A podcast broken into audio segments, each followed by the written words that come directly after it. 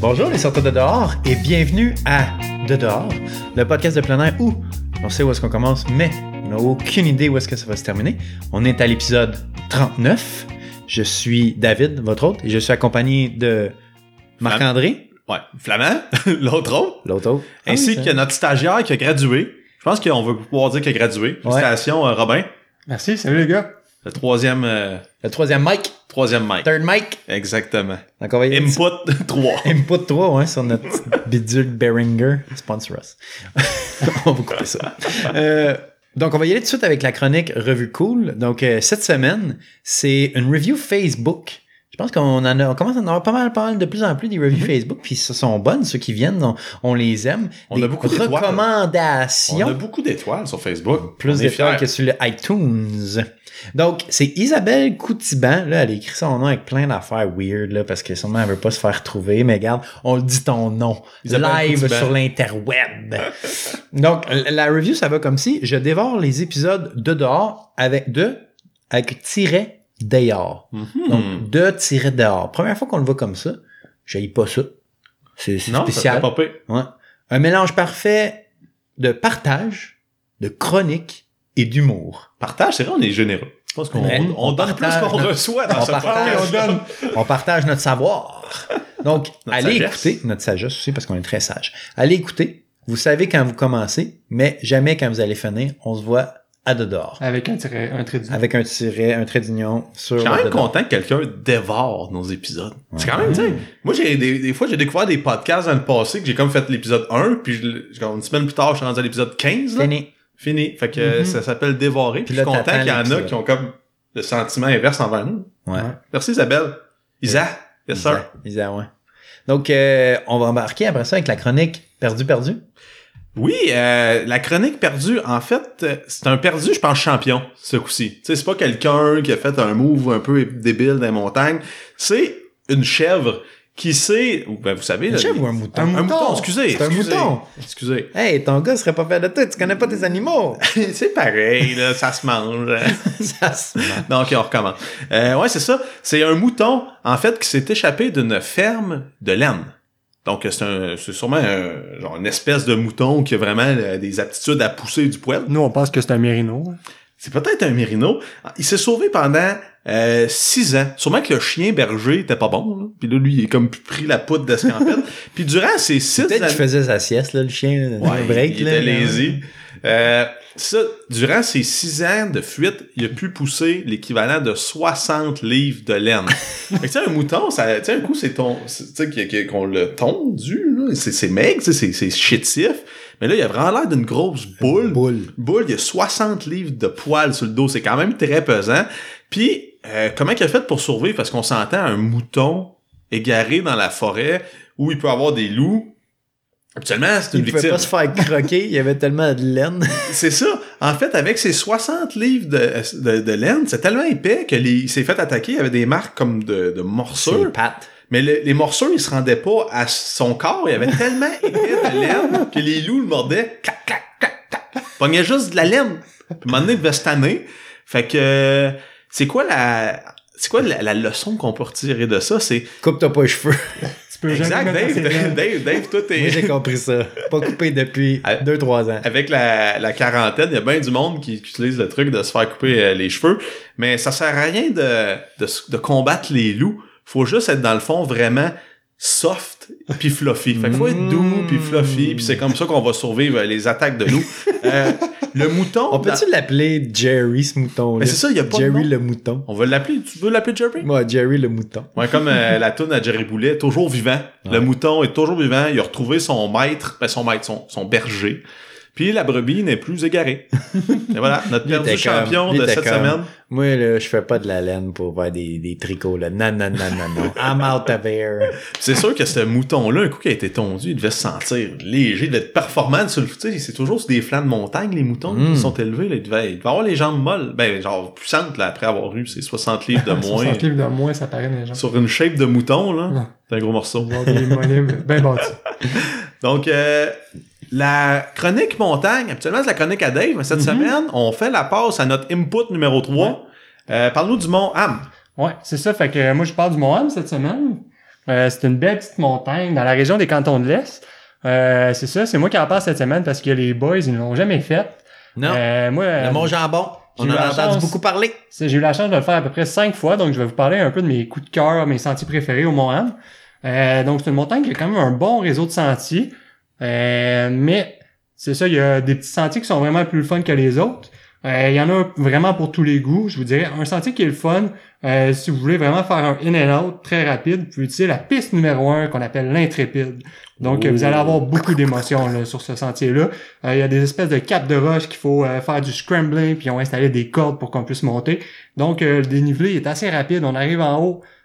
Sais, en- comme c'est c'est 1.9 km ça rendre en haut avec cette piste là. C'est juste que c'est qu'au au niveau difficulté, c'est deux losanges, le double black diamond selon la légende euh, du Mont Ham. Ah ouais, il euh, s'inspire des, des cotes de pistes de ski. on dirait, c'est ça. pas pour les montées, T'as des carrés bleus, t'as des losanges, t'as des cercles verts. Donc, euh, on dirait, Ah. c'est c'est coté comme les pistes de ski. Ça monte raide. Donc, euh, Double Black Diamond, euh, l'intrépide. Euh, moi, je vous conseille de monter par là. Euh, puis ensuite, pour descendre, euh, c'est bien le fun de descendre par une piste qui s'appelle la panoramique. Donc, c'est quand on arrive en haut du Mont on arrive sur la croix, puis on s'enligne à gauche, puis il y a une pancarte qui dit la panoramique. Puis, dans le fond, au début, il n'y a pas beaucoup de dénivelé pendant euh, 780 mètres de ce que je vois sur la carte. Puis, ça se trouve à être sur le ridge. Donc, euh, beaucoup de vues des deux côtés. On est capable de voir euh, des paysages comme les gens qui connaissent pas beaucoup de coins. là, on voit le lac Elmer, on est capable de voir le mont Mégantic, on voit même le mont Offer. Donc, on voit beaucoup de sommets. Euh, puis le Mont c'est comme vraiment dans une région qui a pas grand-chose d'autre autour. Donc, euh, c'est le fun de découvrir des, des, des lacs puis des paysages qu'on voit pas souvent. Donc, euh, Mont Ham, très intéressant pour ça. Euh, fait que la panoramique, c'est que 2,1 km pour, pour descendre. Puis on s'entend que quand que le mot panoramique dans, Mhm. ta, dans ta voix, dans le nom de ta voix, c'est parce que ça va être, euh, ça, va être beau. Ça va Ouais, être- ouais. c'est- Rappelle la Sans, santé. le- sans la, sans la caméra avec l'option Rappelle de panoramique. santé, le sentier panoramique? Mais ça, c'était pas la panoramique, c'était la. Ben, c'est- excusez-moi. Ouais, Excusez-moi. Une autre belle option de randonnée, ça se trouve être le sentier numéro 3, qu'on appelle le Buton, 3,25 km. Ça, c'est un, beau sentier pour monter, je vous dirais, puis après redescendre par, par la panoramique. Ça fait une belle boucle, très intéressant. Surtout si on veut passer un petit peu plus de temps en montagne, puis en avoir plus pour notre, je pense c'est 7,50 d'entrée. Donc, si vous voulez rentrer dans votre argent, vous pouvez euh, faire prendre euh, le, le tour, euh, aussi le tour du Buton, qui est une autre piste encore plus longue avec quelques points de vue. Euh, mais là, ça, commence à être euh, une bonne randonnée. Puis on en avait parlé dans un autre euh, dans un autre euh, podcast, mais tu peux faire, tu peux dormir en camping, Ouais, mais il faut que pas, tu peux pas juste te pointer là avec ta tente là. Il faut quand même que tu aies réservé ta place parce que sinon ça deviendrait facilement overcrowded. Puis euh, on s'entend que c'est pas ça qu'on veut, ça. là, surtout pas sur le dessus des montagnes. là.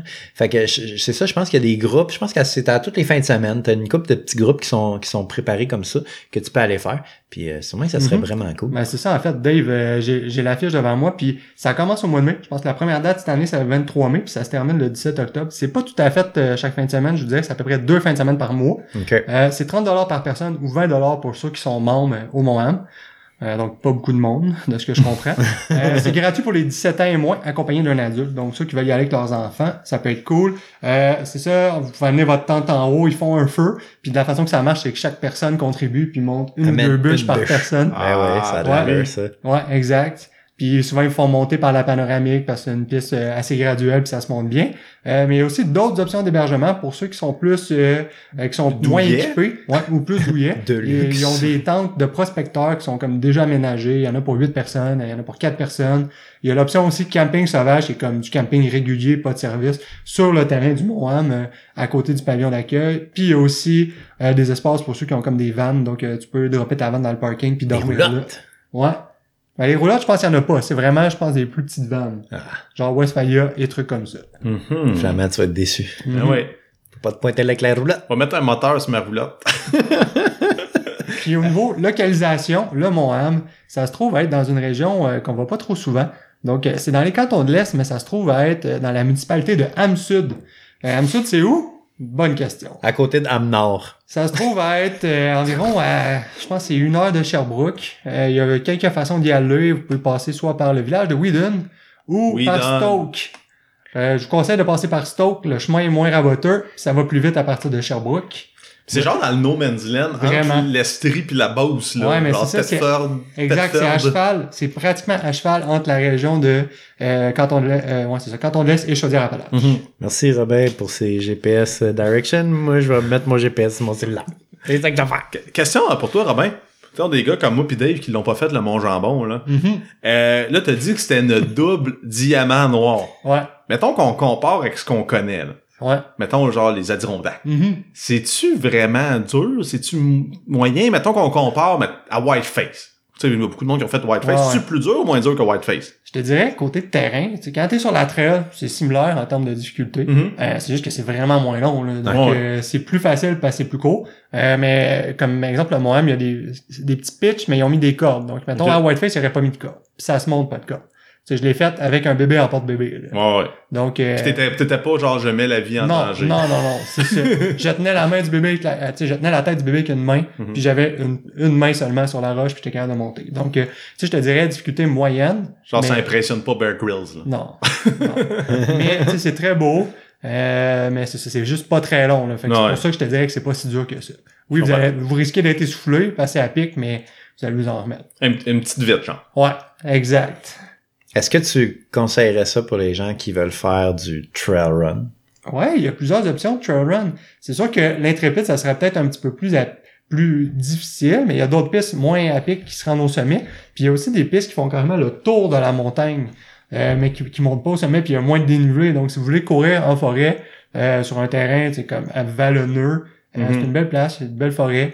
Euh, vous verrez pas le sommet, mais vous verrez, vous allez voir moins de monde. Donc, euh, des fois, euh, Puis est-ce que c'est populaire sur la panoramique, par exemple? Y a-tu beaucoup de monde dans le Très coin? populaire. Ouais. Fait qu'on, tu peux, c'est rare que t'es tout seul sur les beaux Ouais, ouais, il y sentiers. a deux gros stationnements, puis euh, comme euh, au- le week-end dernier, là, c'était plein. OK. On dirait, avec la COVID, c'est encore pire. Les gens sortent, puis ils vont faire de la randonnée, fait que ils sont bien organisés, tu sais, ils prennent les paiements en ligne, puis euh, ils ont tout organisé pour que ça soit bien. Mhm. Fait que pendant qu'on parle de trail run, justement, Ouais. Admettons que euh, on va faire, on va, on va slide in la prochaine chronique.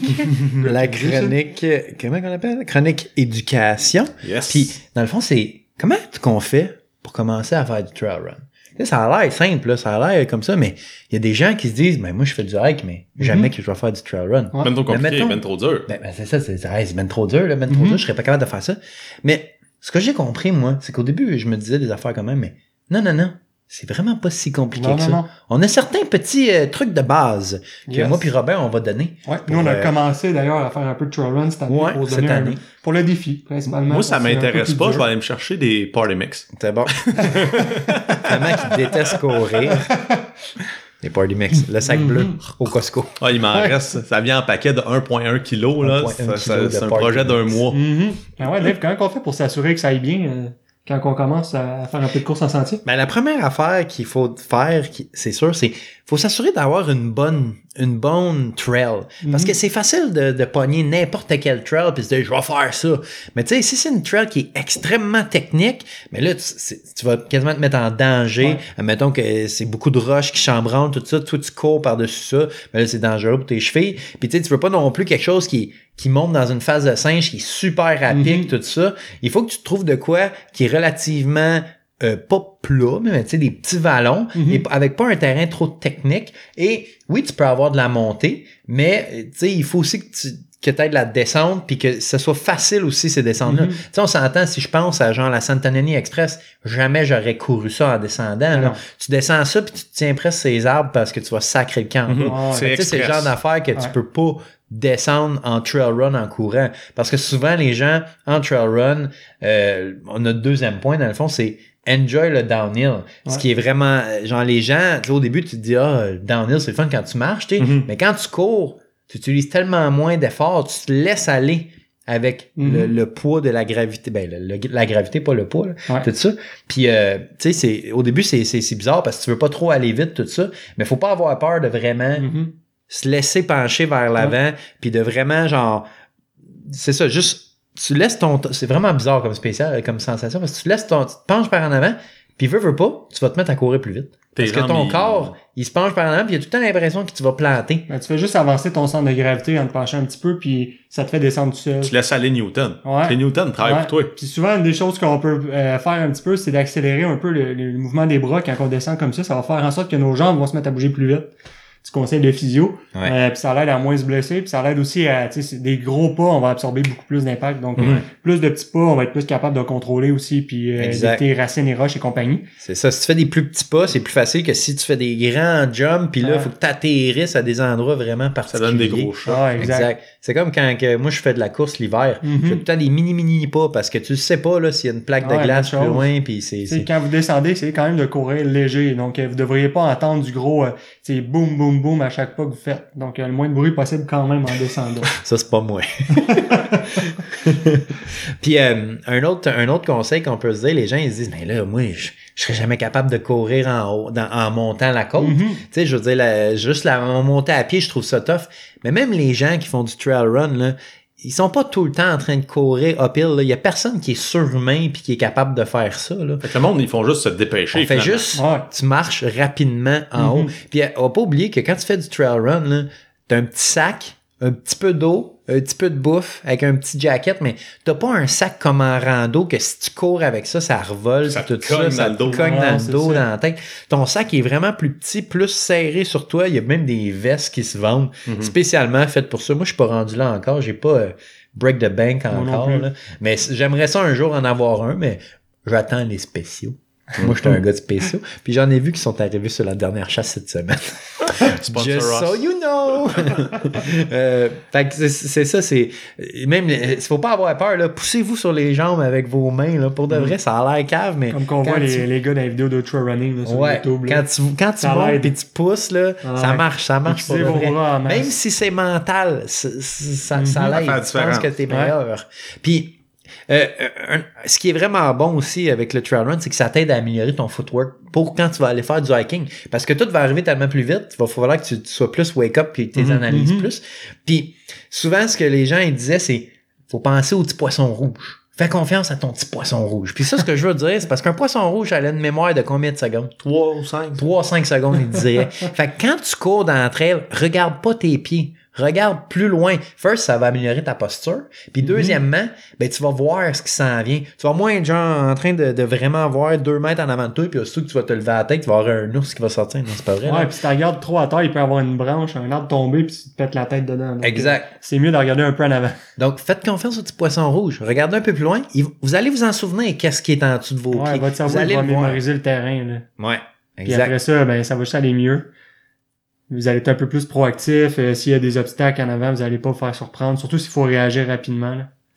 Puis, puis pour commencer aussi, euh, faites pas des, des, des, trails qui vont vraiment loin dans la forêt. Sais, faites des loops. Comme nous autres, on va Mont- au veux dire, on fait deux loops en une heure, là, puis on est claqué après ça. Mais c'est juste une petite loupe vraiment proche. Mhm. Si tu te blesses, là, ben, Ah là, ouais. ça va pas être loin Ouais, revenir. Mais tu sais, mettons, tu décides que tu vas voir, tu vas faire Seymour en trail run, Mhm. qui moi j'ai décidé que c'était comme ça que j'allais la faire cette randonnée là ben tu sais ça va être vraiment plus euh, tu vas vraiment plus loin dans le bois puis c'est une ligne droite que tu fais juste y aller là c'est pas une boucle là. On Fait s'entend que sur ces mots, tu risques de courir l'approche puis de hiker la montagne. parce exact que C'est tellement exact c'est ça c'est ça c'est ça mon plan Puis est-ce que Mhm. la question peut-être au physio rando. Ouais.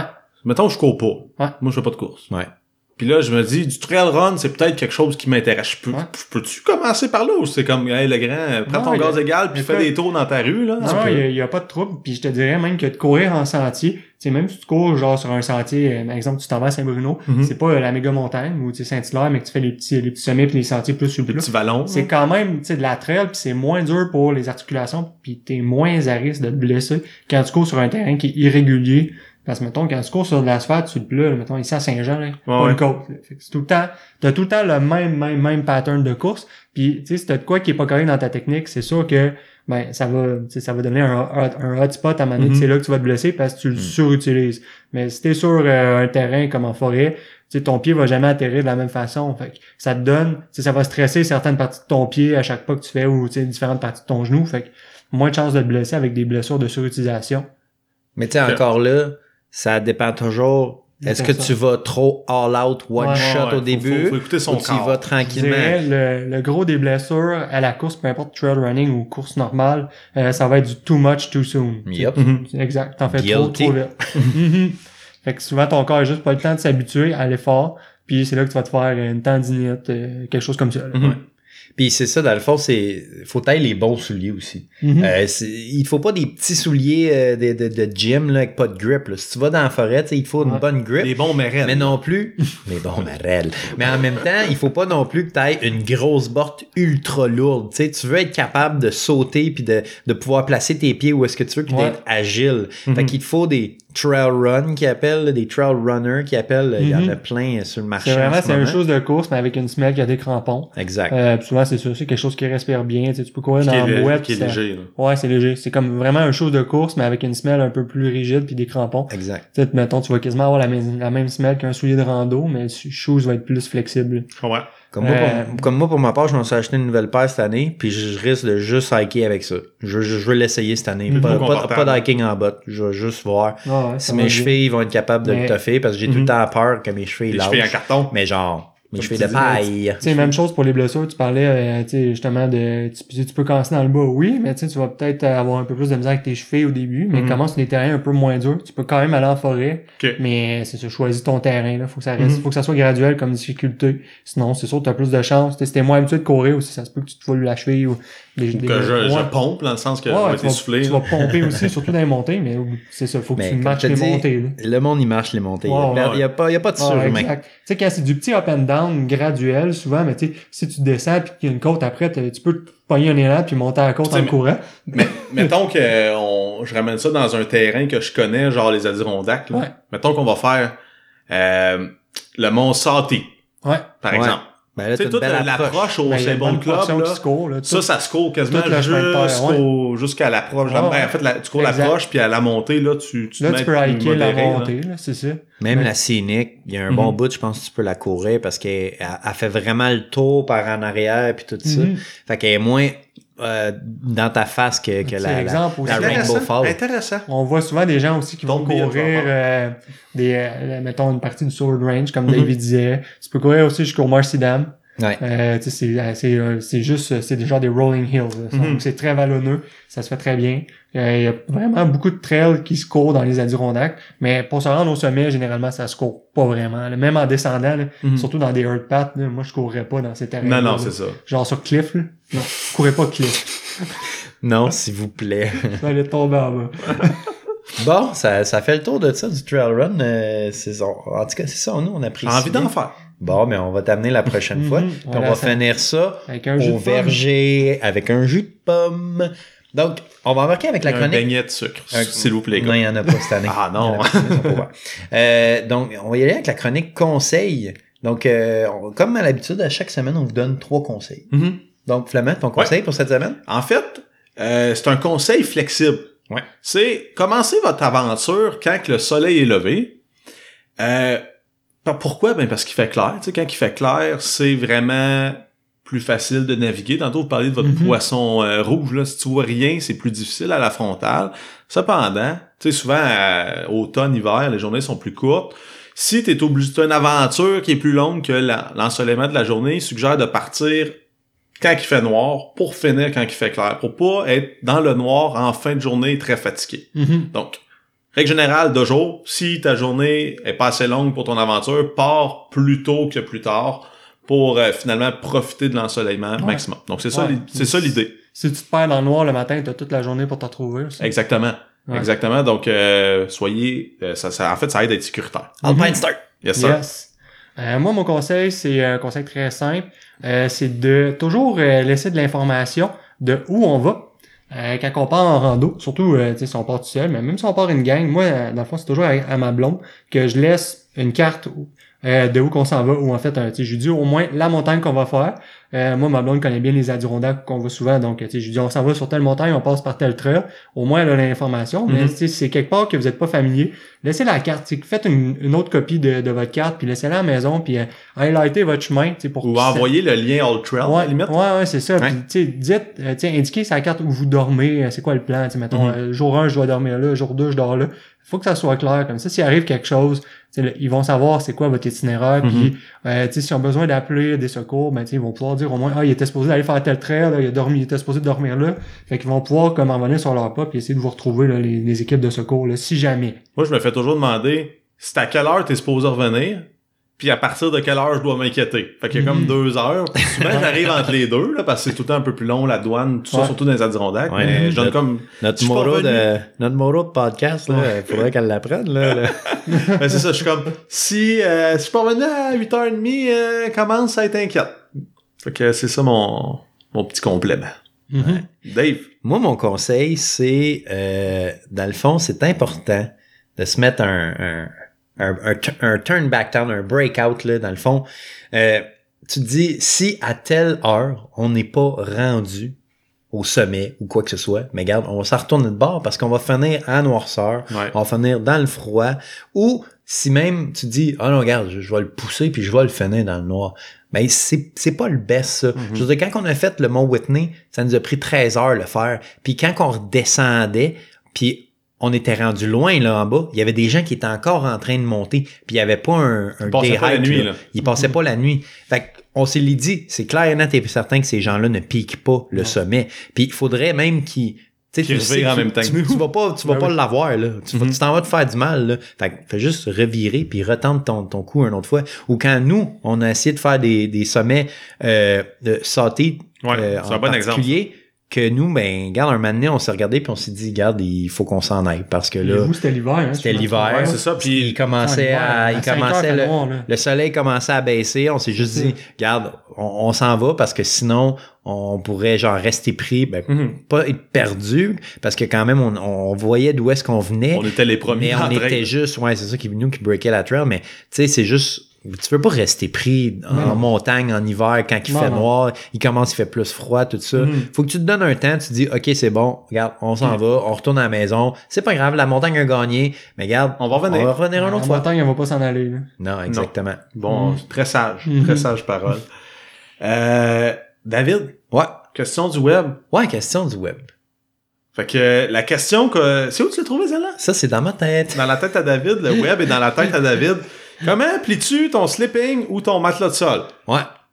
Moi, là, mon matelas de sol, là, euh, il y a des gens, ils le roulent. Ouais. Ils le roulent tight. Puis après ça, ils le mettent dans le sac. Mhm. Il y en a d'autres qui plient, qui mettent dans le sac après. Il y en a d'autres qui plient, et ensuite, Ça qui roulent, puis après ça, ils le mettent dans le sac. Ou il y en a qui font, fuck it, sleeping Le bag style.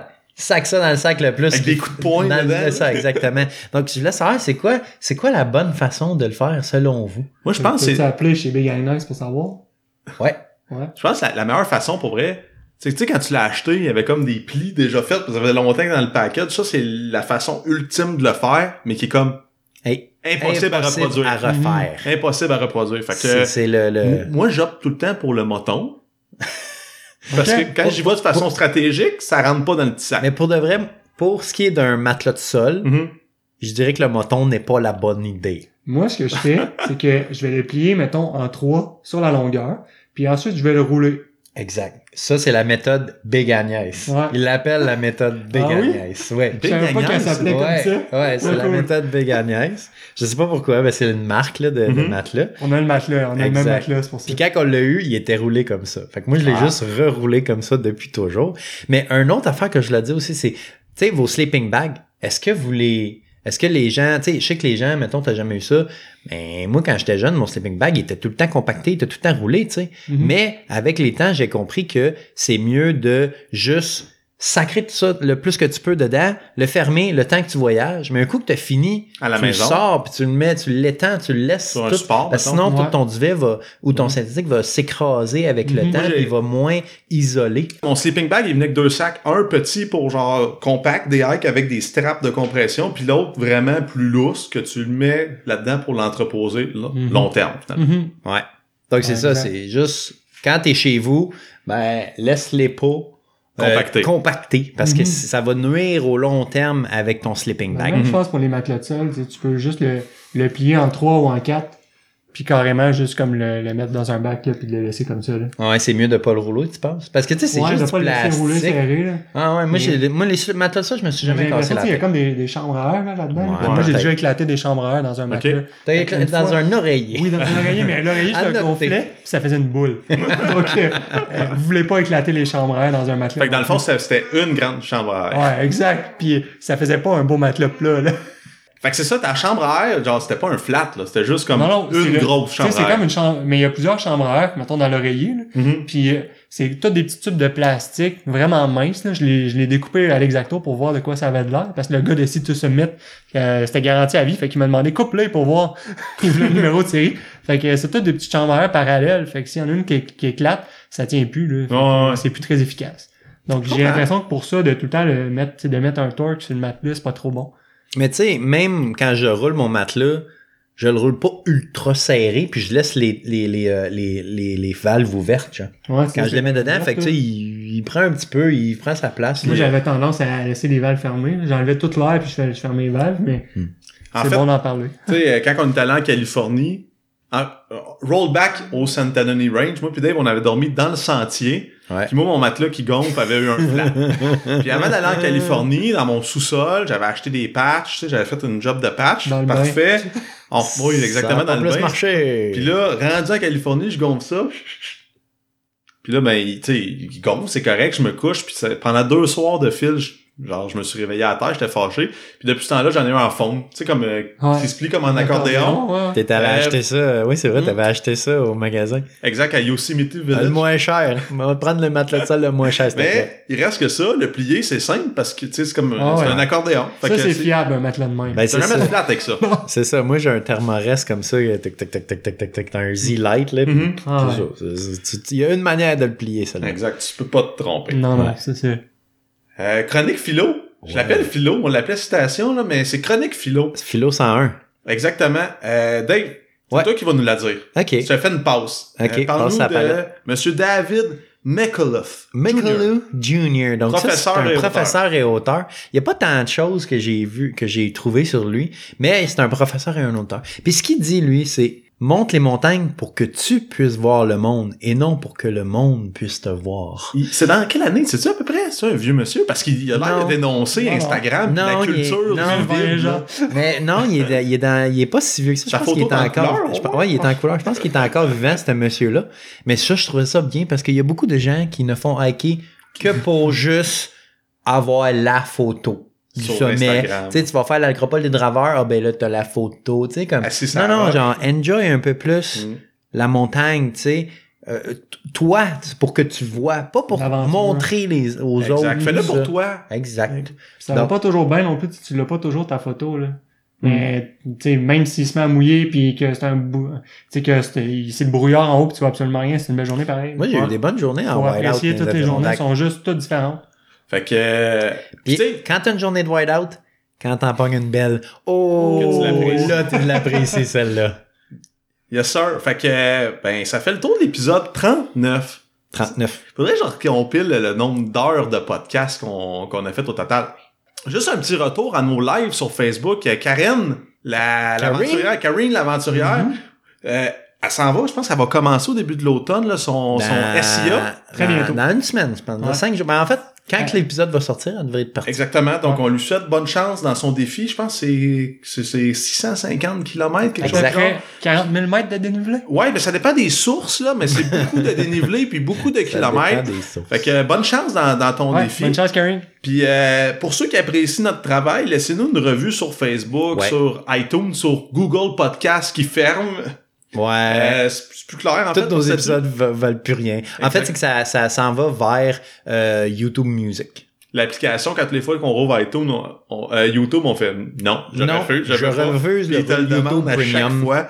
Euh, aussi, euh, pour ceux qui sont encore plus contents de nous avoir, là, si vous voulez nous encourager sur Patreon, Ouais. euh, patreon.com, barre oblique de dehors, euh, on va être bien, bien content de vous citer dans l'épisode, même si vous êtes des de dehors basiques.